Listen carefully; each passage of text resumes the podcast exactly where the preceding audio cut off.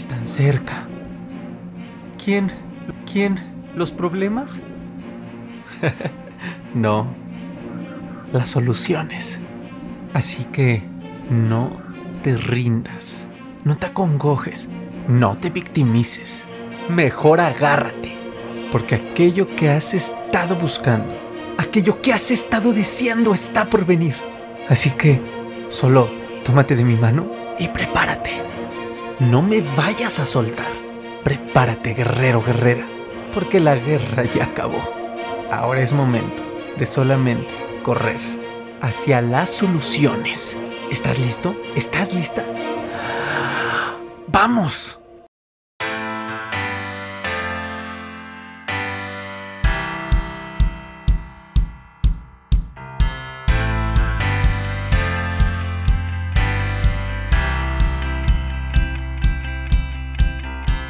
Guerreros, bienvenidos a esta nueva entrevista de tu podcast Ansiedad y Depresión y los mejores maestros, ya temporada 3. Estoy muy contento porque esta temporada se vistió de gala con los invitadazos que nos van a empezar a acompañar porque vamos empezando. Pero ahora estoy muy feliz porque digo, además de que son personas que ya llevo rato de, conocerlos, tengo la fortuna de, de que se cruzaron en mi camino y pues son grandes seres humanos tanto, digo, hablo de su familia porque tengo la fortuna de conocer también a su familia y la verdad es que hay mucho aprendizaje por medio cuando los conoces y justamente, pues por eso nos acompaña hoy Steph Coppola. Steph, ¿cómo estás? Bien, ¿y tú? Muy bien, gracias. Gracias por acompañarnos hoy. Gracias a ti por las palabras. Ah, sí. Mi familia te aprecia mucho. Ah, muchas gracias. Qué lindo, qué lindo, qué lindo saberlo y escucharlo. Pues mira, estoy contento porque habíamos tardado en poder coincidir creo que fueron como cinco veces que nos pusimos de acuerdo. Desde finales de enero. Desde finales de enero estábamos que la entrevista, pero todo pasa por algo, ¿no? Todo, todo es perfecto. El, el COVID entró de por medio y pues bueno. Pero aquí estamos. Steph, me gustaría que empezáramos claramente para aquellos que no te conozcan, aunque no creo que tanto, pero para aquellos que no te conozcan, eh, que les platiques a qué te dediques, ¿A qué te dedicas, perdón? ¿Qué haces? ¿Quién es Steph? Platícales un poco. Yo soy Estefanía Coppola. Tengo 21 años, soy actriz, modelo, también escribo canciones y bueno, pues las hago y todo. Tengo tres canciones ya en Spotify, iTunes, las pueden escuchar. Pues, ¿Qué más? Me gusta mucho emprender. Soy una persona de que, ay, me gustaría vender algo y es como, ok, lo hago. Y justo abrí hace dos años una tienda en línea yo amo los mamelucos, ya saben, de Stitch, de Winnie Pooh, de dinosaurio, de unicornio. Y yo nunca había encontrado en dónde las vendieran. O sea, nunca. Y sí, estaban de que en 1500. dije, está muy caro. Y no hay. Entonces yo me puse a investigar en China con amigos y shalala. Y fue como de, ok, voy a abrir mi tienda de mamelucos. Con mamelucos empezaste. Entonces, este. Pues ya pedí como. Pedí uno de cada modelo y yo los vi y no podía creer lo hermoso que estaban. dije como, wow, estoy muy feliz. Y empecé a comprar más. Ya hice la tienda, los empecé a vender. Y a la gente les empezó a gustar mucho. Y dije como, ok, de aquí soy. De aquí soy, sí, claro. Y, ya con el tiempo, hace poquito, bueno, fui metiendo varias cosas, ¿no? Y poquito ya, hace poquito abrí ya mis cupcakes. Ok. O sea, ¿cuánto tiene eso? Como dos semanas, tres. ¿Y cómo te está yendo ahí bien? Ay, muy bien. A la gente le ha gustado mucho yo soy una persona muy dulcera. Ok. Y, a mí en lo personal algunos postres no me gustan. Digo, como, ay, no tiene sabor. Y luego los cupcakes como que están secos, sin sabor. Simples. Como que nada más el betún. hasta, se te seca la boca, ¿no? Engordar para nada. Engordar para, sí, si voy a engordar que valga la pena, Exacto. Entonces yo dije como, a ver, mis chocolates favoritos son Oreo, Kit Kat, Snickers, arroz con leche, o sea, todo eso. Imagínate en unos cupcakes. Ya me puse a investigar si era posible, al parecer sí lo es. y lo hice. Y yo los probé y dije, no, qué rico, esto está delicioso y a la venta. Y, los lanzaste, o sea, no lo dudaste. Sí, no, hice... Un fan me hizo una caricatura de mi cara de, de hace como un año, pero me gustó mucho y la guardé y dije, para un proyecto, algo que tenga mi marca, va a ser esa foto. esta, Ajá, entonces la edité, le puse el nombre, el nombre es Cupcakes de Estefania Coppola, hice la tarjetita, y compré varias cajas y boom, mi marca, ya está. Es el, el fan que está en un pleito legal. Ah, ¿no es cierto? Por regalías. Oh, está padrísimo. Justamente es lo que me gustaría que nos empezaras a platicar. Decíamos ahorita detrás de cámaras que, eh, pues sí, aunque estás muy joven, realmente te has de- decidido a entrar a muchos aspectos, se te has metido a muchas cosas y no por hacerlo, nada más. O sea, claramente has aprendido a saber que conecta contigo, con lo que eres y en cómo te quieres expresar al mundo, ¿no? Platícame un poco, platícanos, ¿cómo fue tu infancia? ¿Cómo, cómo describirías a Steph de niña? Una persona tímida, penosa, con muchísimos miedos, pero muy valiente, de que si pasaba algo era de que, ok, me da mucho miedo, pero no sé cómo lo voy a hacer. Ok. O sea, desde chiquita era de que las pijamadas me daban un buen de miedo, y a todas mis amigas. Y yo decía, ¿cómo sabes qué? A ver cómo le hago, pero yo voy a tener mi primera pijamada. Y lo hice, y estaba temblando de miedo. Y son cosas X que a esa edad, Sí, bueno, a esa edad son problemones, ¿no? ojalá Ah, ojalá te-. Hacer pijama, no, pues estaríamos bien tranquilos todos, ¿no? Ajá. O sea, fíjate, ac- acaba de decir algo muy padre porque dices, fui una persona, una niña con muchos miedos, o sea, miedosa, por así decirlo, Sí. pero valiente. Y está padre y desde aquí se refleja el concepto de cómo percibías la- el asunto. Porque para una persona, alguien miedoso no es sinónimo de valiente. ¿no? Entonces es padre la reflexión indirecta o, o inconsciente que haces, porque alguien valiente no es alguien que no tiene miedos, es quien tiene miedos y se lanza, ¿no? ¿Qué, influencias tuviste? O sea, por ejemplo, esta niña que, que era pequeñita, eh, inocente, se me vino la canción, que era pequeñita y que era temerosa, ¿qué influencia crees que empezaste a tener y de quién para empezar poco a poco a cambiar como, como pues este chip? Yo creo que fueron de mis papás. Como que ellos siempre me decían, como es que cada persona nace para, para hacer algo. Me decían, o sea, siempre lo decían como, imagínate qué triste nacer y ser una persona y estar encerrado en un escritorio. Sí, horrible. Y fue algo que se me grabó muchísimo. Y yo dije como, sí, no, o sea, por algo existí yo, de tantos espermatozoides, Sí, de que mi claro. abuela se peleara con mi abuelo, que se divorciaran, se casaran Ok. todo lo que pasó para Ujú. que yo existiera y esté aquí, como para ser un zombie, estar en el trabajo, ir a mi casa, Ujú. cuidar a los niños. Sí, cumplir un horario y... Y lo mismo y lo mismo. Y dije, como no, ¿sabes qué? Desde muy chiquita yo sabía que mi sueño era todo lo artístico, cantar, modelar, o sea, yo sabía, lo dominaba. Tú ves mis videos de cuando tengo dos años y estoy ahí bailando y cantando. Ni siquiera podía hablar y las ok. Ajá, entonces yo dije, como a eso me voy a ir y no sé cómo, pero voy a llegar ahí. Ok. O sea, tus e- es que eso está padre. Tus papás claramente te empezaron a, a influenciar que la vida no se trataba de, de ser para Para alguien más. cumplir los sueños de alguien más, ¿no? Sí, exacto. Y en algún momento tú, o sea, ¿esto te empezó a tomar el rumbo desde muy pequeña o esto lo empezaste a identificar ya más grandecita? No, yo creo que desde muy pequeña, como que siempre soy la hermana menor, entonces yo creo que mis papás estuvieron más al pendiente de ese temas Ujú. con mis hermanos. Y mis hermanos como que yo yo sentía que yo era la que más escuchaba, más estaba como prestando atención. Mi papá les daban libros y mis hermanos como que los botaban ahí. Y yo decía, como les voy a leer para que mis papás me feliciten. ok. Entonces este, los empezaba a leer y desde muy chiquita como que me empecé a cuestionar como de como de esto es real, todo lo puedes atraer, todo lo creas en tu mente, eres capaz de hacerlo, de lograrlo. Desde niña, o sea, tú Sí, ya te niña. habías dado cuenta de todo esto. Sí, yo ya. Y mi hermana, yo tenía unos 13 años.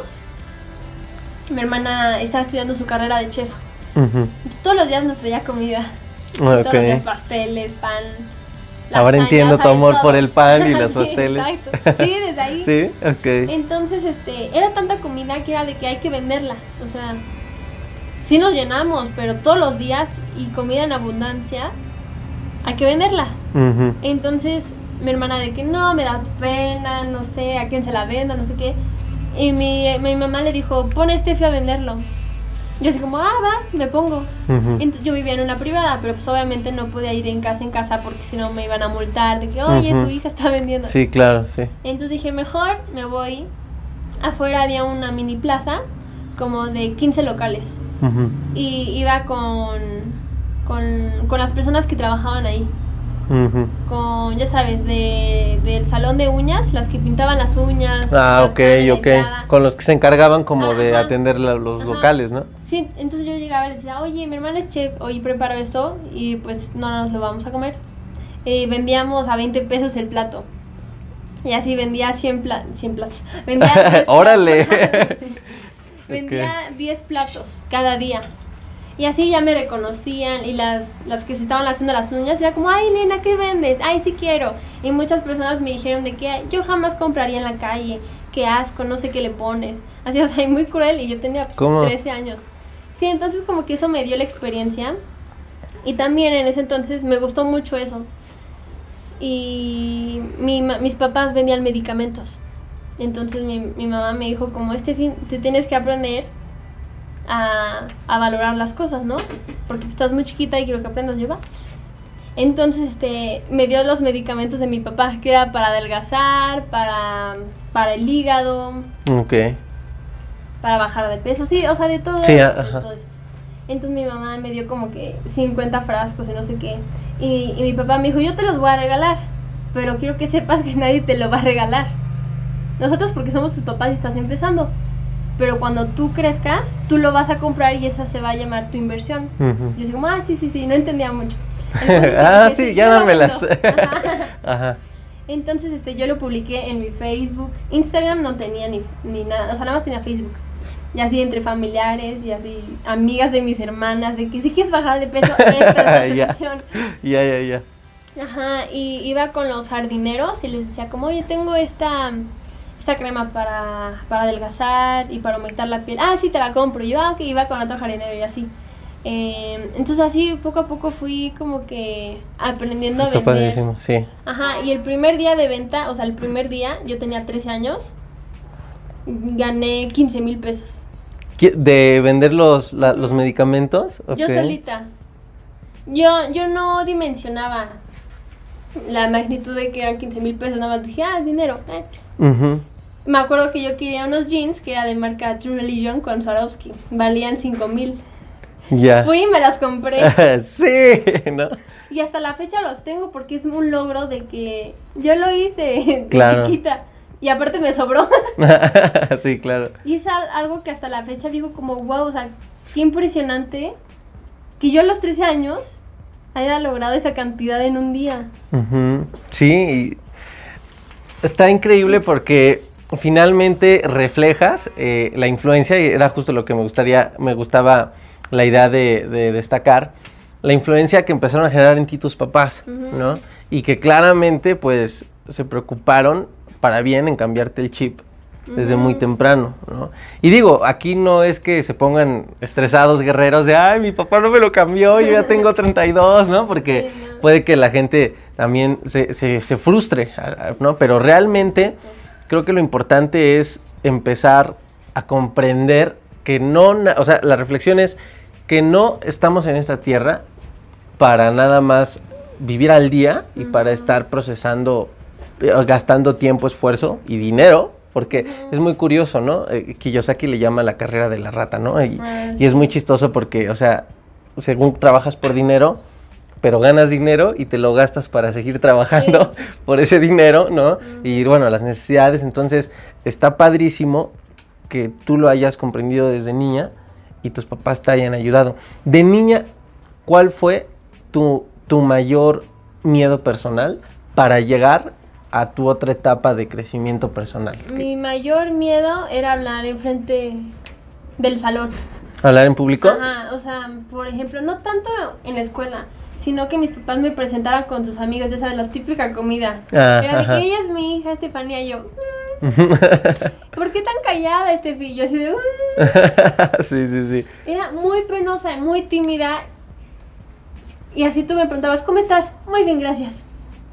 ¿Cómo Y, crees? y era así como de... "Mm, la, la, la. O sea, me, me ponía muy penosa y no era por...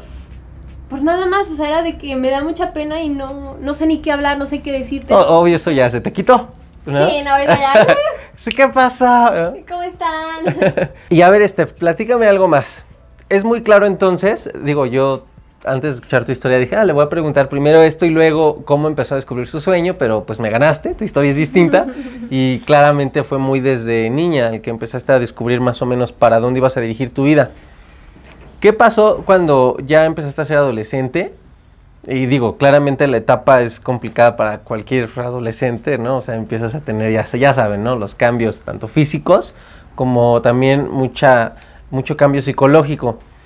¿Cómo, cómo, te atra- ¿Cómo atravesaste esta etapa tú? Porque finalmente ya sabías más o menos qué querías. Sin embargo, me imagino que tuvo que haber pasado un poco más de tiempo. Ahorita hablamos de todo lo que haces, ¿eh? Es, Sí. po- poco a poco, no se desesperen. Pero, ¿cómo atravesaste esa etapa, la adolescencia? Mm, pues fue difícil porque yo era la niña a la que más molestaban.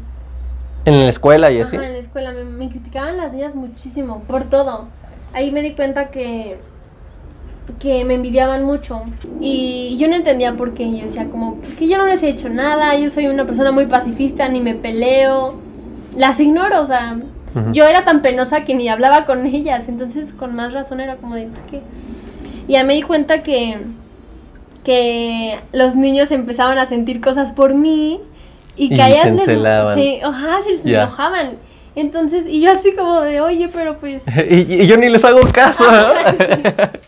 Y luego me criticaban mucho por ser blanca. Me decían ¿Cómo crees? que ya me fuera de viaje, que me regalaban unas vacaciones en la playa. No Me las inventes. hubieran regalado, oye. E- Ese era bullying del bueno, oigan. ¿no? Ajá, me Pero, ¿qué edad tenías ahí, aprox? eh, pues me me empezaron a criticar desde mi primer año que fue en tercero de kinder. Ter- desde tercero de kinder. Eh, me pasó algo súper feo que iba en el transporte de la escuela y una niña de secundaria me puso un ratón en el cuerpo. ¿Cómo? Y, y yo me acuerdo que grité y lo aventé. Y era su experimento el ratoncito. Sí, te iba a decir, ¿de dónde sacó un ratón? O sea, no es como que, ay, ¿me puedo llevar mi ratón a la escuela, mamá? Sí, Ajá, ¿no? sí, no. Y yo llegué llorando a mi escuela, a mi, escu- a mi casa. Le dije, mamá, es que una niña de secundaria me puso un ratón. Y no le hice nada. O sea, yo iba así, le dije, a ver tu ratón, me lo enseñó. Y ella siempre había sido muy rara, muy mamona, no sé qué. Me lo echó. Entonces mi mamá, como buena mamá, fue a la escuela y fue con la niña y le dijo, si te vas a meter con alguien, métete con alguien de tu edad, no sé qué, no sé qué. Era más grande que tú. Eh, sí, o sea, como por 10 años. 13 ah, años. inventes. Qué poca. Entonces, desde entonces, o sea, las niñas han sido muy duras conmigo, pero mucho, y me critican por mis ojos, me criticaban. Yo nunca he sido así de, ay, mis uñas, o sea, no, yo nunca he sido de, ay, la pestaña, el maquillaje, no. Pero las demás sí, y siempre me decían como de, ay, hazte la ceja. Y yo así como, ¿cómo que me hago la ceja? O sea, ¿qué, qué hablas? Y me decía, sí, depílatela. Y yo así como, no, no me la voy a depilar y tenerla toda plana como la tienes tú, envidiosa. si te querían ver igual que ellas, ¿no? Ajá, y luego, no sé, alguien me decía, ay, qué bonitos ojos. Y ellas me decían, ay, pero sí sabías que es un defecto. Y aparte los tienes color agua puerca. No, man, neta. Y yo así como de... Y, y luego me decían, lo que, o sea, lo que más les encantaba decirme, sin tus ojos no serías nada. Y yo así como de, soy todo. Eso. Agua puerca, pero no de tu estanque. Digo, pues sí, Exacto. lo hubieras dicho, ¿no? Sí. Y entonces, o sea, fíjense qué curioso. La crítica entonces ha sido algo que ha estado muy presente en tu vida. Mucho. Y en la adolescencia, ¿cómo la enfrentas? Bueno, sí, es que la enfrentaste, pero a lo mejor fue después. Pues empecé a crecer y empecé a mm, como que a madurar, empecé como que me definí. Yo no era muy bonita, o sea, estaba simpática. Yo tenía los dientes horribles, súper chuecos y mal. Cuando me quitaron los brackets, ya fue en secundaria, como que eso me cambió la cara. O sea, yo era una persona, tenía esto aquí Así. ¿En el mentón? Ajá. Tenía unos cachetes así. Los dientes todos chuecos, horribles. O sea, no, yo te enseño. Sí, y yo estoy tratando de imaginarme. Así no. Entonces cuando empecé como a, a dar este salto de a la adolescencia, este, como que ya la gente, como que me hice de más amigas, más amigos. Me invitaban, iba mucho a, como que todos los viernes se juntaban en una plaza, iba ahí con ellos, me llevaba súper bien con ellos, o sea, ya todo súper bien. O sea, ya súper bien, o sea, por así decirlo, era la popular, ¿sabes? Como que todo Mm, bien. Y justo me abrí mis redes sociales y, y empecé a pegar y a pegar, o sea, tenía 500 seguidores, pero para tener 15 años y tener 500 seguidores, eran 500 seguidores. Entonces las niñas como que me decían, es que ¿por qué tú sí y yo no? Y yo así como, no, pues no sé, es que mis fotos les echo ganas, o sea, Yo sí. Sí. me las tomo bien. ¿no? Ajá, o sea, sí le he hecho. No es como que subo una selfie y ya.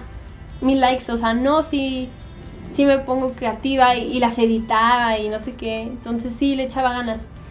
Entonces me. Como que otra vez me empezaron a criticar. Y es que te crees mucho, te sientes famosa. Y justo al mismo tiempo empecé con el Ok. modelaje, la actuación. Y pues obviamente como iba empezando, pues no tenía nada, no tenía trabajo, no tenía agencia, nadie creía en mí. Me decían que yo no podía que el ambiente de la actuación era muy cerrado. Pero entonces, o sea, en, en tu mente, a pesar de que ibas a la escuela, no estaba tanto en el mundo escolar, Nah. sino tú ya estabas metida Sí, en, no, ya, en, en en emprender, en hacer Sí. business, ¿no? Sí, no, algo que mis papás me dejaron muy en claro. Yo nunca estudié, yo nunca nada, o sea, yo a mí yo sacaba cero y decía, "Ah, qué bueno. qué bueno, sí, ya. ya, ya, ya. Sí. Y yo decía, con que no me vaya extraordinario para no tener que ir en vacaciones, Ujú. por mí está bien. Entonces mis papás siempre me dijeron, tus calificaciones nunca te van a decir quién eres. Claro. Y, y algo que se me grabó mucho, mis papás me decían como, la más lista de tu salón es tal. Bueno, ella en 10 años va a trabajar en su oficina y no va a hacer nada. Y tú con puros ceros, con puros cinco y así, vas a, vas a lograr mucho. Entonces como que se memorizó mucho. Y aparte yo siempre Está fui buenísimo. muy, como que... Como no hablaba con nadie, no me distraía. Entonces siempre prestaba atención a las clases. Entonces siempre tuve buena, buenas calificaciones Ujú. en primaria yo fui la banderada y todo ya, eso. ya, ya. O sea, sí, tampoco es que sacaba ceros, pero no le echaba ganas, o sea, nada, o sea, no ni me No eras matadita ni... No. No, y me la acabé abierta, le dije a mis papás, yo no quiero saber nada de la escuela. Me caen bien mis amigas. O sea, sí ¿te me saliste de la escuela? Sí, me salí, ya, adiós. Primero de secundaria y dije adiós. Todo lo demás Ok. en línea. Sí, ya. ya. Ya no quería saber más de eso, horrible. Me quitaban mi tiempo. O sea, yo lo veía así. Yo tenía que trabajar y lograr mis métodos mientras la escuela me quita todo el día. Qué buenísimo, sí, sí, sí. Eh, Es que está cañón porque realmente este enfoque, este cambio de, de paradigma no, no está en todos los, los jóvenes. Sí. O sea, no, o sea, no. Y, y- y- y se los dice a alguien que ya les he platicado, eh, eh, agua y aceite, ¿no? En tema escolar. O sea, yo fui súper matadito, Steph, ¿no? Y Ah, de ¿en hecho, mi ansiedad y parte del estrés y la perfección que, que llegaron en la adolescencia era por eso. O sea, era matadito al grado, no era ñoño, porque nunca he sido ñoño, ¿no? Pero sí muy aplicado, digo, sí me gusta aprender y todo, ¿no? Y pues a lo mejor me gana un poco también el gusto a aprender. Ujú. Pero sí era matado y al grado que me decían, oye, te, me, hablaban, me mandaban a hablar, ¿no? Y me decía el director así, oye, ¿te pegan tus papás? Y yo, no, porque... ah, pues es que, es que, o sea, te exiges demasiado. Yo, no, pues no, no me lograba dar cuenta, ¿no? Y decía, no, pues me gusta la escuela y ya, párenle de contar, o sea, no, no hay más. Me decían, sí, pero te estresas demasiado, ve cómo haces llorar a tus compañeros, porque era bien enojón, ¿no? Era así enojón o ojete, ¿no?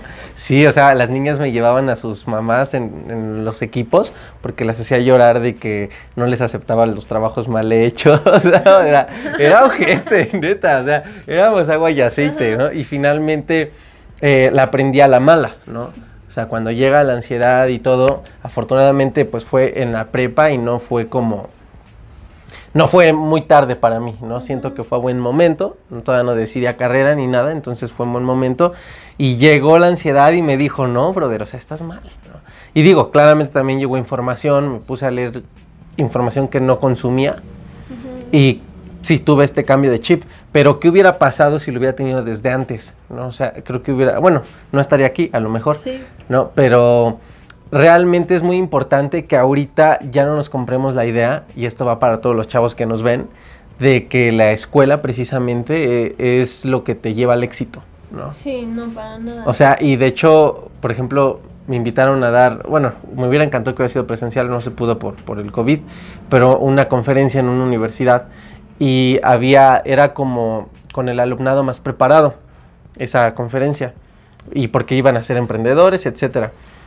Te, te, no te invento, de todas las pláticas que hubo, la más llena fue la mía y no tanto por ser yo, porque todos tenían ansiedad, porque todos tenían estrés y porque aunque eran los más top de la escuela, o sea, todos estaban sufriendo horrible.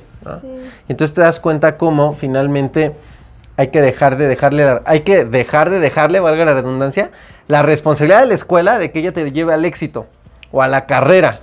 Tú escogiste una carrera, pero personal. Platícanos cómo empezó ahí el tema. O sea, dijiste, ok, a ver, se me da la actuada, canto, bailo y hago de todo, me meto a ese medio. Que aquí hay un reto, porque es un medio donde me imagino, pues también tiene su lado oscuro. ¿Cómo empezaste a entrar ahí? Pues yo desde chiquita, como te decía, yo quería hacer eso. O sea, en serio, yo, yo lo sabía. O sea, no había manera de que yo no fuera. De hecho, cuando tenía como 13 años, me abrí un Twitter que ni siquiera sabía usarlo. Mi primer tweet fue un saludo a todos mis fans del futuro. Ok, está buena. Ajá. Ok, ley de la atracción total, ¿eh? y este, y ya luego lo cerré y ya. Pero por ahí está. Ese ya ni lo tengo porque te digo, lo creé cuando estaba. Si no le entendías. Sí, no. Entonces, este. Yo ya sabía que quería. Entonces, este. Pero pues yo estaba. Iba como en primaria. Y era el último día de clases de sexto de primaria. Y nos dijeron, ¿qué quieren ser de grandes? Yo era la última, siempre en hablar, porque de lo tímida que era. Y una niña antes que yo dijo, quiero ser modelo. Y yo dije, como así es cierto, nunca lo había pensado, pero yo también quiero ser modelo. Como que había visto mucho la actuación y el canto, pero el modelaje como que... ¿Te llamaba más? Todo me llamaba, pero el modelaje como que nunca lo había prestado atención. Pero eso sí, desde chiquita yo veía una modelo en Palacio de Hierro y posaba igual que ella. Le decía, mamá, mamá, tómame una foto. Y ahí ves mi Facebook y ahí están todas esas fotos. yo llevo con las modelos así. Y en las plazas le decía a mi mamá, mamá, tómame una foto, préstame tus lentes, me los ponía y yo le hacía así y así. Y a los 10 años, o sea, no tenía 15, no, era chiquita. Entonces dije, como sabes que a mí también me gusta. Llegué a mi casa, le dije a mis papás, papás, méteme, méteme a una agencia, o sea, quiero ser modelo. mis papás como, este sí estás loca, o sea, no. Porque, o sea, ¿de dónde sacaste la idea? ¿Quién te la metió? No. Y así como de, no, es que en la escuela pasó esto, shala. Mis papás me dijeron, como este, tú eres una niña muy, muy, muy chiquita, o sea, tú eres una, no hablas, eres súper tímida. Sí, o sea, no, no te veían como con la personalidad, ¿no? Ajá, para ese ambiente. No, es tu ambiente. Y aparte tú eres una persona muy frágil de que si te dicen qué fea, te duele, entonces no vas a aguantar. Van a ser una gente muy dura. No les va a importar que te lastimen. Y yo les decía, no, me vale, lloro. Otra vez, eh, con miedos pero valiente, ¿no? exacto. Y ya les insistí a mis papás y solamente pues, me decían, como es que es un medio muy difícil de drogas, de los Sí, sí, sí, sí, todo su lado oscuro, ¿no? Que te... Ajá. Y yo así como, yo les decía como, es que también si soy abogada, si soy secretaria, mi jefe va a querer con este bombón. Eso. claro, sí. Y este, y yo mandé mis fotos a muchísimas agencias. Todas, las que veía, mandé fotos, fotos, fotos. Nadie me contestó. Ni gracias. O sea, nada. En vista. Este, sí, o sea, sí, totalmente. Okay. Y yo seguí insistiendo. Y hubo una en especial que le volví a mandar como tres veces. Y ya me contestaron. Justo, la agencia estaba como para el aeropuerto. Y yo vivo como una hora y media de ahí. Entonces mis papás me decían como de, no manches, una hora y media Ujú. Como, y a tus 13 años, o sea, Sí, ni te va a gustar, ni es ajá, para está ti, lejos, está muy ajá. lejos, nosotros tenemos trabajo. Va a estar tenemos- pesado, ¿no? Ajá. Ajá. Entonces justo mi, mi abuelo vino de visita y lo íbamos a dejar en el aeropuerto. Entonces, hice la cita así de que ese día, esa hora. Les dije a mis papás, ya está hecho ese camino. sí. Entonces ya este estuve ahí, conocí a una persona que de hecho hasta ahorita trabajo con ella, se llama Verónica. Y pues sí, me presenté con ella, le dije, yo quiero ser modelo, yo quiero ser actriz, quiero ser cantante, shalala. Ya me dijo de que sí, claro. Este, me empezó a mandar todos los castings, yo no quedé en nada. Iba de lunes a viernes, de 11 de la mañana a 7 de la noche. Ahí todos los días, todos los días. Casting tras casting, tras casting, tras esperar. Ni siquiera podía comer porque si me iba a comer ya perdía mi lugar y otra vez de cero. O sea, no, algo horrible. Y yo, yo no entendía por qué no quedaba. Yo así como, ¿por qué? Y la gente me decía, es que eres muy tímida. Y para los comerciales necesitas ser expresiva, Sí, necesitas... extrovertida, ¿no? Ajá, y tú estás tímida. Y yo así como, tienes toda la razón. Y yo decía, es que me, me da pena. O sea, como que, ay... Y justo yo, en ese entonces, yo empecé un poco con las redes sociales. O sea, ya me las había hecho. Y así la gente me, me, co- me criticaba. Y luego, por ejemplo... Pero eso empezó a jalar en Sí, las redes. Muchísimo, sí. Compartían, Ujú. niña naca, Tu este, consejo. bonita pero sin cerebro, Ok. se cree modelo, no triunfa. Sí, uy, sí, de todo. Pero eso como lo digo, o sea, no, no te afectó como tal, pero no te generaba también un, le llaman el síndrome de Romeo y Julieta, así como de, ah, no, cabrones, ahora agárrense, Sí. ahí va Steph, ¿no? Sí, obviamente sí, yo decía como, mira, ahorita me odian, me critican, hablan de mí. En, en YouTube hacían parodias de mí. ¿De verdad? Sí. Niños mayores que yo hacían parodias. ¿Cómo Y Yo crees? llegaba llorando con mis papás, mira, los de tal escuela hicieron esta parodia. Y mis papás me decían, Estefi, siéntete orgullosa. Yo digo, ¿cómo me voy a sentir orgullosa que? Sí, claro. Ajá. Y mis papás me decían, no, es que eres un ejemplo a seguir. Porque imagínate que un niño de prepa y tú yendo en primaria. o sea, Claro. te copie. Sí, sí, sí, sí, sí, está interesado Y mis papás finalmente me en ti. de que agradecele que hicieron tu parodia. Yo sé que no. Me decían, de verdad, agradecele. Y yo le comentaba, muchas gracias, me encantó el video. Y yo por dentro estaba llorando, yo, ¿qué les pasa? Ya, ya, ya, sí, sí, sí. Ajá, y aparte yo tan sentimental que era, era como de, ¿qué les pasa? Eso no es de Dios, ¿cómo se atreven? Sí, sí. Y, y pues sí, así con las críticas, em, justo empecé a crecer un poquito. Tenía unos mil seguidores, pero según yo, yo era famosísima y conocidísima aquí en China. Y este, me empezaron a pedir videos de YouTube y yo dije, ah, pues bueno, voy a subir uno, ¿no? Jamás pasó en mi mente que tenía que editarlos, grabar bien, cortar y todo eso, ¿no? Sí, todo el relajo. sí. Entonces yo agarré mi cámara, que tenía una cámara. mm, no tenía tripié, entonces puse varios libros y me grabé. Ujú. y, y ya siempre he tenido el pelo muy largo, entonces siempre es algo que me preguntan mucho que qué hago, ¿no? Yo en una plática de tres minutos les dije como, ah, tal, tal, tal, tal. Y dije, es algo para que me crezca el crecimiento del cabello. Ok. Y ya, lo subí. que es pleonasmo, ¿no? Ajá, y este, nunca lo publiqué en ningún lado porque dije, ay, qué pena, me quedó horrible, me trababa, o sea, no. Y el crezco el crecimiento nunca lo noté, o sea, nunca dije como, ay, me equivoqué, o sea, no. sí, no lo identificas. O sea, yo dije, ah, súper bien dicho ya, públicalo. mi eslogan a partir de mañana. Ok. Entonces, este, no lo compartí, pero subí un segundo video de YouTube que era 50 cosas sobre mí, que es lo más típico cuando haces videos de YouTube. Ujú. Es como de los primeros que vas a hacer Ujú. Yo lo hice y ese sí lo compartí. Entonces mis amigas lo vieron y vieron el otro. Entonces lo compartieron en su Facebook y ponían como mi amiga de la escuela es una no sé qué, no sé qué, no sé qué, se cree, no sé qué, no sé qué, no sé qué. Y yo así como de, ¿qué onda? ¿Por qué me están llegando muchos comentarios? Yo no entendía. Y yo como, ¿qué es esto? Y entonces me metí a Facebook y todas mis amigas compartiendo lo que osa, Estefanía, qué vergüenza das. Ahora te crees youtuber, eh, das pena. Y de mis amigas. Yo así como de, "Mm". ¿Cómo crees? Ajá, entonces este. Pero mis papás me decían, Steffi, tú sigue, tú sigue, tú sigue. Y yo digo, no, Qué no padre, quiero. sí, sí, y me decían, no, sigue. Y yo como, bueno, está bien, seguí, seguí. Pero bueno, finalmente, es que es muy curioso porque ahorita que, que hacemos tu semblanza, ¿no? Sí se va a llamar semblanza, Steph Coppola. creo que el gran mensaje que has logrado manejar hasta ahorita como, como buena guerrera ha sido que aunque la crítica ha sido el monstruo que quizás más te ha perseguido, ha sido el monstruo que más te ha impulsado y ha sido el monstruo que más te ha marcado el camino, finalmente, ¿no?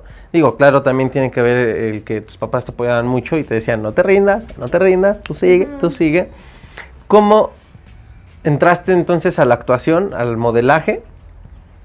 ¿Y cómo fue cuando ya estuviste de lleno en, el medio? ¿Cómo, ¿Cómo te enfrentaste a ese medio? O sea, está padre porque pues nos ayuda esto a, demostrar un poco como el, gran ser humano que eres. Ahorita hablamos de todos tus proyectos y todo, pero está padre plasmar esto. ¿Cómo te empezaste a enfrentar al medio en el que ya entraste? Porque ya eres del medio. Pues yo me acuerdo, empecé de modelo, no quedaba en ningún casting, o sea, ningún comercial. Nada, ni, ni para modelar, ni para, o sea, nada. Nada de nada de nada. Y pasó como un año y por fin grabé un comercial y me habían elegido por mis fotos. O sea, si yo hacía el casting seguro no me hubieran elegido. Ya. Y salgo un segundo y nada más salgo caminando. Pero lo grabé y fue muy chistoso porque yo sabía que quería ser actriz y todo eso, pero pues obviamente no tenía ningún contacto, no conocía a nadie, no entendía cómo. Si le preguntaba a una persona normal como de, oye, ¿qué tengo que hacer para entrar a Televisa o lo que sea? Me decían, no, pues si no tienes contactos ya valiste, no, pues si no haces tal y tal y tal, no, pues no. Sí, lo que puede pensar cualquier persona, ¿no? Entonces yo dije como, ay, qué feo, ¿no? Y dije como, no, no me voy a rendir, solito. Y justo tuve un sueño, en ese entonces estaba súper de moda el Señor de los Cielos. Yo iba en primero secundaria, segundo secundaria. Tuve un sueño de que yo hacía el casting para el Señor de los Cielos. Y le conté a mi tía, como no puedo creerlo, tuve el sueño de que hacía el casting. Ese día, al día siguiente iba a ser mi cumpleaños. Era lunes. Y me dijo, oye, no me vas a creer, pero mañana está el casting para las niñas de tu edad. ¿Qué, cumple ¿qué, qué mes eres? Abril. Abril, apúntelo. Abril. Ah, ok. Para mi regalo. Ah, pero ¿qué día abril qué? 15 de abril. 15 de abril, ok, va. Ajá, entonces este. Me dicen, como acabo de ver que los castings. O sea, acabo de pasar la casa donde hacen los castings. Eh, hay un anuncio. Es mañana a las 9. Este es el texto. Y yo así como de no puedo creer. O sea, lo soñé, le conté a mi tía contándole. Y ella vio eso. Y es justamente claro, mi perfil todo yo nunca había tomado clases de, actuación, o sea, yo nada, nada más en la escuela, pero pues no tenía las bases, los diálogos, era un monólogo larguísimo. Y como el Señor de los Cielos ya era muy famoso, sí, claro. Pues entré al casting, yo pensé que era un casting normal como de comercial, me paré y llegan siete personas así como todos ejecutivos. ¿Cómo crees? Serios, así. Y yo, hola, buenas tardes, y ellos, hola. Y yo así como de, ay, no sean tan... sí, sí, sí, sí, sí. no sean tan expresivos. ay, párele. ok. Estaba temblando. El texto estaba larguísimo, era un monólogo, entonces se me iba, se me olvidaba. Y Al final lo hice bien, lo dije bien, pero estaba muy nerviosa. O sea, sí... Sí, claro, ¿no? Y luego ponerte enfrente de jueces fuertes, ¿no? Digo, la producción es grande. Sí, exacto. Entonces yo sí estaba muy. Salí llorando, yo así como de. O sea, sí, sí fue horrible, sí. No paraba de llorar, dije como que acabo de hacer. ¿Cómo, ¿Cómo le voy a hacer? O sea, sí, sí llega un punto donde dices, ¿cómo, ¿cómo le voy a hacer para salir en una película, en una serie, en algo? Sí, ves a lo mejor el, el reto tan grande que por instantes te sientes muy pequeño. Ajá, es como, ¿cómo, ¿cómo va a dar ese salto?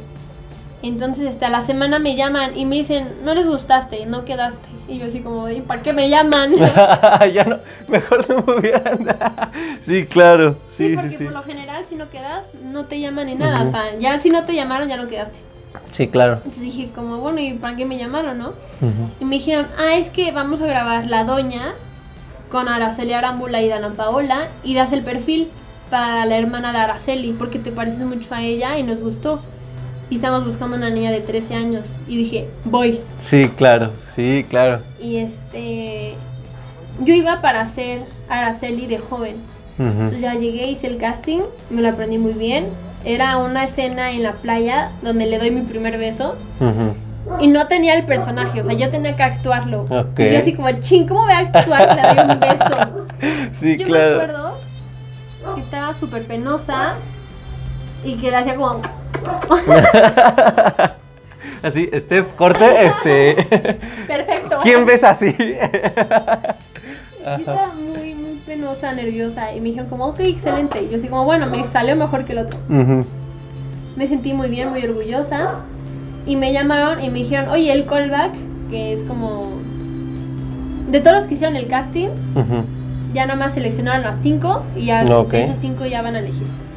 Entonces fui y me fui un poco más arreglada, ¿no? Como que más rímel, porque estaba tan chiquita que ni me maquillaba. Ya. Entonces, este, me acuerdo que tenía un, un labial como rojo, rosita, como cereza, no sé. Y me dicen, ¿no te dijeron Y yo qué? Pues obviamente eh, Araceli este, tiene escenas más grandes y no sé qué, entonces tú vas a ser la hermana de Araceli. Yo así como, ah, ok. Me dice, sí, entonces, así Sí, como te vienes vestida, quítate todo y hazte chiquita. Y yo así como, chin, y yo ya No me había vestido, como el personaje era un poco más grande, Ok. me había vestido como más grande de edad. Y Ujú. dije, como, chin, ¿qué hago? No tenía desmaquillante, obviamente. Fui al baño y así con agua, todo así, pues, me lo empecé a quitar, me dejé toda la cara roja.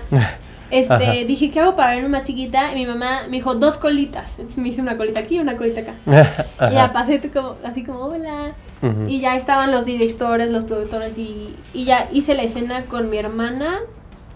Bueno, la que salía de mi hermana. Ah, sí, ajá. Ajá. Sí, yo dije, ¿con tu hermana? Ajá. Este. Y ya le hicimos, le dijeron, ah, ok, súper bien. Y yo así como de, ok. Ya al tiempo me llamaron, me dijeron de que quedaste. Y yo no lo podía creer. Yo dije, como no manches, llevo casi dos años haciendo castings de comerciales y no he quedado en ninguno más que en uno. Y me eligieron por, por mi foto que quedó padre. Entonces, como que no lo podía creer. Yo decía, como. Yo me dije, como tal vez los castings de comerciales no son lo mío, pero la actuación sí. Ujú. Entonces este ahí fue que grabé La Doña con Araceli, viajamos a Veracruz, estuve con Ana Paola que yo toda mi vida la he amado, entonces fue padrísimo. Y ahí entraste ya de lleno. Y claramente también pues crecieron tus redes, creció todo lo demás. Pero, ¿Y dejaste las redes? ¿Las abandonaste? O? No, no, siempre seguí. ¿Sí? Sí, siempre. Hasta la fecha. Sí. Ok. Bueno, pues realmente creo que has vivido muchas cosas en tan pocos años y está padre, ¿no? Finalmente es el camino que tú has decidido buscar. Dice, dice por ahí, no sé quién la dijo, ni me pregunten, pero dicen, no, no me quejaré porque yo escogí el camino, ¿no? Entonces está padre porque finalmente eh, dentro de los retos que has tenido que enfrentar es lo que tú has querido, ¿no? Y, y vuelvo a lo mismo, está sorprendente cómo la crítica finalmente ha estado presente, pero le has sabido dar la cara y se refleja en tus resultados.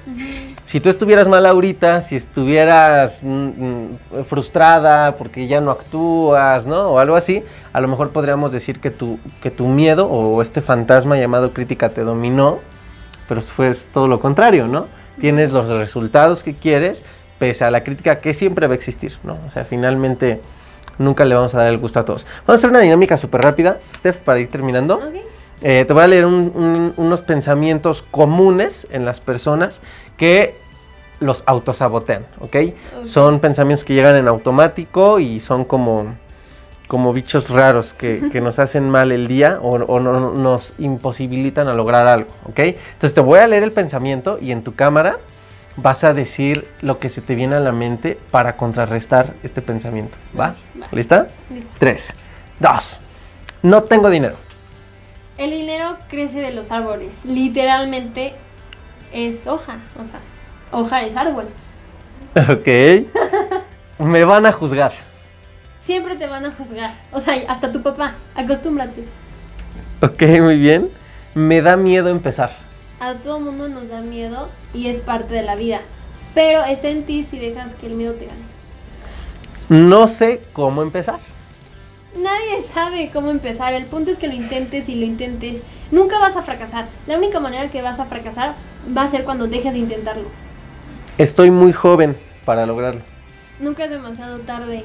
y nunca es muy joven. O sea, no, hay una niña que hizo Slim o Slam, no sé cómo se llame, se hizo millonaria a los 11 años. Entonces, si ella pudo, tú también puedes. La edad es un número. Sí. Ok. y por último, no tengo la preparación para lograrlo. Ponte, aprende, métete a trabajar de eso. Yo hace tiempo leí un libro que era de que un tipo quería abrir su pastelería, pero no, no, no sabía cocinar, no sabía hacer nada, no sabía ni manejar pues todo lo que es una pastelería. Lo que hizo fue que consiguió trabajo en una pastelería normal y ahí este obviamente era súper malo, fue subiendo de puesto a que hasta que se hizo gerente, ahí fue cuando ahorró dinero y abrió su pastelería. Ok, o sea que precisamente para aprender pues no necesariamente la escuela, ¿no? No, no, no créeme. No, es más, no vayan. no. Ok. Vas a aprender más ya trabajando que, que en la escuela. Ok, buenísimo. Pues ahí está, súper rápido. Y es una manera en la que eh, se los he compartido. Son técnicas finalmente para contrarrestar pensamientos negativos, ¿no? Y en la ansiedad, pues digo, para un ataque de pánico, cosas así. Este tipo de ejercicios nos ayudan para cambiar el, diálogo interno que tenemos sobre cierta situación. Para ir cerrando, ahora sí ya, cerrando, cerrando. ¿Has tenido experiencias con la ansiedad, Steph? Sí, desafortunadamente, sí. ¿Cómo, ¿Cómo ha sido para ti enfrentarte a esta experiencia? Y, y, sobre todo, no tanto para hablar de la historia de terror, ¿no? Porque, pues digo, todos los que estamos en esta comunidad sabemos que no, no es agradable. Pero más que enfocarnos a que nos cuentes la historia de terror, ¿Cómo ha sido para ti enfrentarlo y qué aprendizaje te ha dejado enfrentarte a, ansiedad? Bueno, el tema de ansiedad sí es algo muy difícil. Es algo que, sientes que te vas a morir.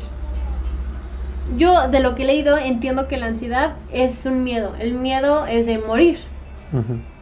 Y si es horrible que te pasa, te sientes como como si no te puedes controlar. No puedes controlar tus pensamientos, tu cuerpo, como que nada más estás ido, como que nada más estás ahí parado, sin poder reaccionar. La gente te habla y es como de... Ahorita no existe, ahorita no te puedo responder, no puedo entablar una conversación, no te puedo decir ni hola, casi casi. Es algo súper extraño que yo viví desde que tengo como cuatro años. Sí, desde que tuve cuatro años, tuve una experiencia en un viaje con mi familia. Es una tontería que me dejó marcada ahí la ansiedad. Ok. ¿Y, has aprendido algo para, o sea, qué aprendizaje te ha dejado? Eh, aprendí mucho que la ansiedad es que tu cuerpo te está avisando que, algo estás haciendo tú mal. Ya sea que te estás exigiendo mucho, que te estás estresando mucho, que estás trabajando de más, que estás comiendo muy mal, que, que te estás preocupando o le prestas atención a cosas que no valen la pena. Insignificantes. Ajá, entonces estás estresando tu cuerpo, la estás llenando con eso. Entonces llega la ansiedad que es como de, oye, ya detente. O sea, haz algo para cambiar tu vida. Deja de comer tan mal, nútrete bien, o deja de trabajar tanto. Okay. O deja de dar tanto por personas que no lo valen. Por todo lo externo, menos por ti, ¿no? Ah, exacto. Porque a lo mejor a veces no son las personas, das tanto por el trabajo o hasta por el proyecto, aunque es un proyecto bueno, a veces puede estar una línea muy delgada entre lo sano y entre ya obsesionarte y, meterte en problemas. Ajá, y ya te da ansiedad de que, ay, es que no manches, tengo que hacer esto y esto y esto y esto, y ya es como, punta, ya me dio la ansiedad. Ansiedad y amor. ¿Qué relación? te diré. te diré. Pregúntame. ¿Qué relación crees que hay para que no se, no se mezcle como un fuerte problema? Eh, porque claramente tener relaciones complicadas tóxicas, como se les conoce, pues genera mucho de todo, ¿no? ¿Tú qué consejo darías a las personas que puedan estar viviendo ansiedad por el amor? Aléjense. sí. corran. Tomen el primer vuelo. y váyanse de ahí, ¿no? No regresen. No, pues hablen con su pareja y díganle como, mira, me está pasando esto y esto y esto y sé que eso me está pasando por ti, porque tú haces esto, o porque nos peleamos, o sea, la. Si esa persona no lo entiende, o no les presta atención, o no se preocupa, yo creo que es mejor que se alejen y que se vayan, y que tarde o temprano van a encontrar a alguien que el ataque de pánico, la ansiedad o todo eso les, les van a ayudar, va a ser como, ok, entiendo lo que estás pasando, yo te puedo ayudar, te van a aportar. En vez de, de restarte, estresarte y dar tanta ansiedad. No, val- no vale la pena eh, estar en un lugar que te resta, ¿no? o con no. alguien que te resta.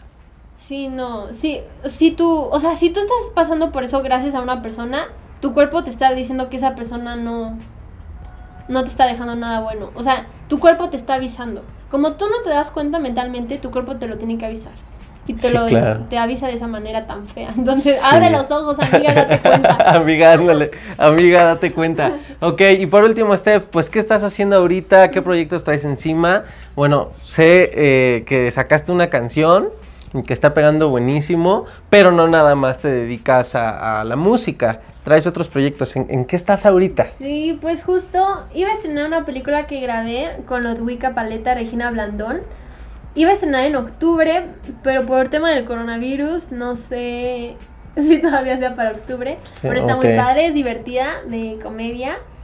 Se llama Córtalas. Estoy grabando ahorita una novela que se llama El Mexicano y el Güero de Televisa. Ok. Acaba de estrenar hace como dos semanas, pero es una novela muy larga, así que yo salgo en el capítulo 60. Ok. De ahí ya saldré. Y pues también estoy recordando. Sí, es que sí, sí. eso del virus. ya, ya se te borran las cosas, ya perdiste la noción de todo. sí, ya, ya, ya ni sé qué día soy, pero Sí, es domingo, es domingo. no, ya. sí, es martes. ya Yo sé. no. Sí, es, es sarcasmo. Em, pues sí, me pueden encontrar en Netflix en Preso número uno. Todas las pecas ¿Cuál, del cuál, mundo. Preso número uno. ah, preso número uno, Ujú. ok. Todas las pecas del mundo. Y la doña. La doña, ok. ¿Y el tema de tu, que tu tienda en línea? O, o Sí. cómo- cómo? de la, los Ajá. cupcakes, lo mezclaste, ¿no? Sí, Ok. En Instagram aparece como arroba boutique-estefanía-coppola. Ahí, o en mi perfil que es arroba Steph Coppola. Ahí sale en, en mi, en mi perfil. Sale mi tienda. Entonces ahí la pueden encontrar también. Ok, buenísimo. ¿Y tus redes personales? Arroba Steph Coppola con doble P o Estefanía Coppola. Ahí en todos lados. Buenísimo. Pues ya escucharon, guerreros. La verdad es que no hay edad y no hay momento para que cada persona tenga como su momento de aprendizaje. A veces, miren, yo, yo soy de esta idea. Siempre eh, el universo, Dios, la vida te pone como tu camino y las lecciones y los paquetes que tienes que ir recogiendo para Sí, que lo que te provee, ¿no? Para Sí. que lo logres. Eh, lamentablemente, por X o Y razón, si nos pusiéramos a alegar por qué, nos tardamos horas, eh, la gente se desvía, se pierde, entra en modo, yo le llamo un piloto automático, en modo zombie, ¿no? Luego entra en estado de víctima, ¿no? Deja de victimizarte, ¿no? El- y, y ya todo es tipo novela, ¿no? Sí. ¡Ah! ¿no? Entonces, finalmente hay personas que lamentablemente no, no despiertan con una crisis. Creo, eh, es a lo mejor una filosofía muy mía, pero que si no despiertas la vida te va a seguir sacudiendo a la buena o a la mala, ¿no? O sea, pueden estarte siguiendo pasando eventos importantes para que tú trates de, de cacharla, de agarrar la onda y no sucede, no sucede nada. Entonces, eh, creo que hay un paradigma todavía muy fuerte de que solo a los grandes o solo a los adultos les llega su despertar, que un niño o una niña no pueden, ¿no? O sea, porque son niños. Eh, y hay muchos paradigmas que todavía eh, pues, como sociedad mexicana nos limitan muchísimo y pues nos impiden lo que en algún momento todo el mundo desearía, ¿no? Todo mexicano. ser, ser primer potencia y todas esas cosas. O sea, creo que hay mucho trabajo individual por hacer. Y eres un ejemplo para todos los de nuestra edad. Qué bueno que te puedo decir eso. Para todos los de nuestra edad, de que esos paradigmas se deben romper, romper ya. Sí. Porque sí están los resultados. ¿no? Y ya, así, último, cierra con una frase matona sobre la crítica. La crítica. mm, que te critiquen es lo mejor que te puede pasar, porque eso significa que algo estás haciendo bien, por eso la gente está hablando de ti. Éxito. ok, buenísimo. Pues guerreros, muchísimas gracias. Nos vemos en el próximo episodio. Gracias, Steph, por aceptarme aquí en tu linda casa y por dar este tiempo y espacio a todos los guerreros. Muchísimas gracias. Nos vemos en la próxima entrevista y en todo lo demás, guerreros. Hasta la próxima.